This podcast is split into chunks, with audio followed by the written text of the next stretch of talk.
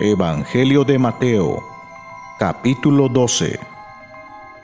En aquel tiempo iba Jesús por los sembrados en un día de reposo, y sus discípulos tuvieron hambre, y comenzaron a arrancar espigas y a comer.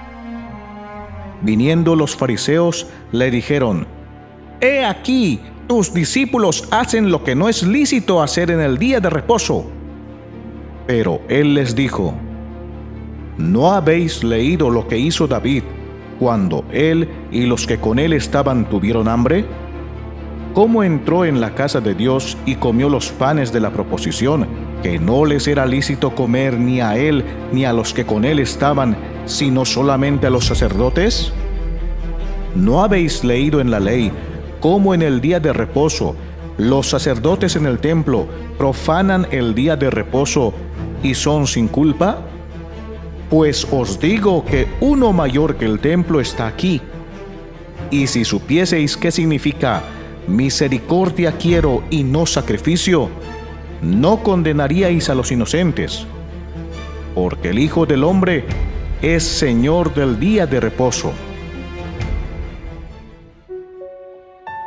Pasando de allí, vino a la sinagoga de ellos. Y he aquí, había allí uno que tenía seca una mano, y preguntaron a Jesús para poder acusarle, ¿es lícito sanar en el día de reposo? Él les dijo, ¿qué hombre de vosotros que tenga una oveja y si éste cayera en un hoyo en día de reposo, no le eche mano y le levante?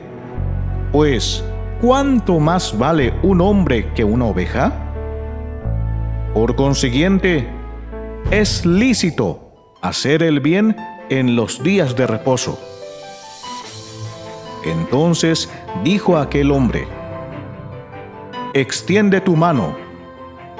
Y él la extendió. Y le fue restaurada sana como la otra. Y salidos los fariseos, tuvieron consejo contra Jesús para destruirle. Sabiendo esto Jesús se apartó de allí y le siguió mucha gente y sanaba a todos y les encargaba rigurosamente que no le descubriesen, para que se cumpliese lo dicho por el profeta Isaías, cuando dijo, He aquí mi siervo, a quien he escogido, mi amado, en quien se agrada mi alma. Pondré mi espíritu sobre él, y a los gentiles anunciará juicio. No contenderá ni voceará, ni nadie oirá en las calles su voz.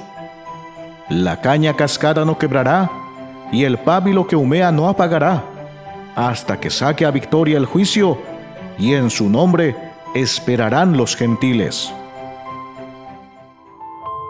Entonces fue traído a él un endemoniado, ciego y mudo, y le sanó, de tal manera que el ciego y mudo veía y hablaba. Y toda la gente estaba atónita y decía, ¿será este aquel hijo de David? Mas los fariseos, al oírlo, decían, Este no echa fuera los demonios sino por Belcebú, príncipe de los demonios. Sabiendo Jesús los pensamientos de ellos, les dijo, Todo reino dividido contra sí mismo es asolado, y toda ciudad o casa dividida contra sí misma no permanecerá. Y si Satanás echa fuera a Satanás, contra sí mismo está dividido. ¿Cómo pues permanecerá su reino? Y si yo echo fuera los demonios por Belcebú, ¿por quién los echan vuestros hijos? Por tanto, ellos serán vuestros jueces. Pero si yo, por el Espíritu de Dios, echo fuera los demonios, ciertamente ha llegado a vosotros el reino de Dios. Porque, ¿cómo puede alguno entrar en la casa del hombre fuerte y saquear sus bienes si primero no le ata? Y entonces podrá saquear su casa. El que no es conmigo, contra mí es. El que conmigo no recoge, desparrama. Todo pecado y blasfemia será perdonado a los hombres, mas la blasfemia contra el Espíritu no les será perdonada.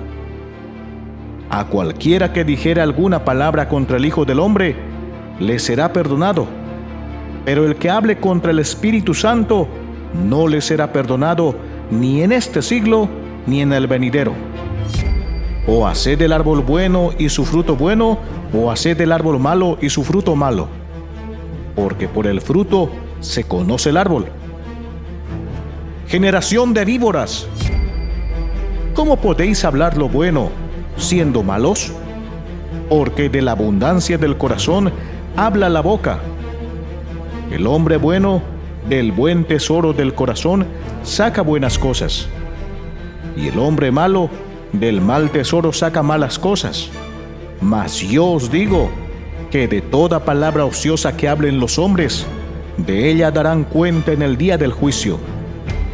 Porque por tus palabras serás justificado, y por tus palabras serás condenado.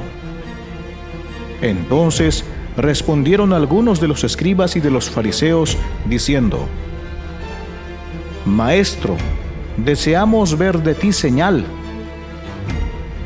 Él respondió y les dijo, La generación mala y adúltera demanda señal, pero señal no les será dada, sino la señal del profeta Jonás. Porque como estuvo Jonás en el vientre del gran pez tres días y tres noches, así estará el Hijo del Hombre en el corazón de la tierra tres días y tres noches.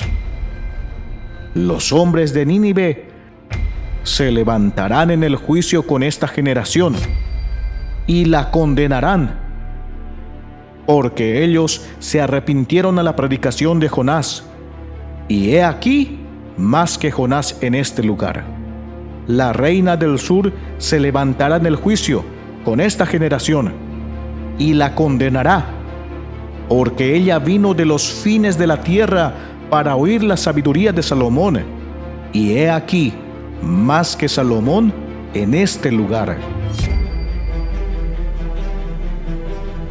Cuando el espíritu inmundo sale del hombre, anda por lugares secos, buscando reposo y no lo halla entonces dice, volveré a mi casa de donde salí, y cuando llega, la halla desocupada, barrida y adornada.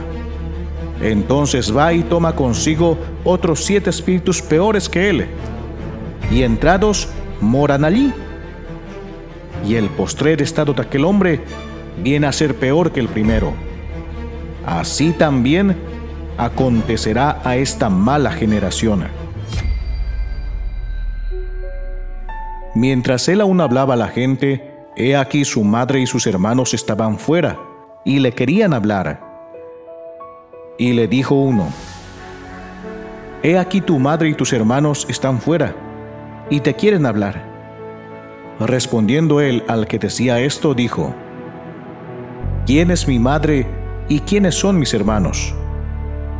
Y extendiendo su mano hacia sus discípulos, dijo, He aquí mi madre y mis hermanos, porque todo aquel que hace la voluntad de mi Padre que está en los cielos, ese es mi hermano y hermana y madre.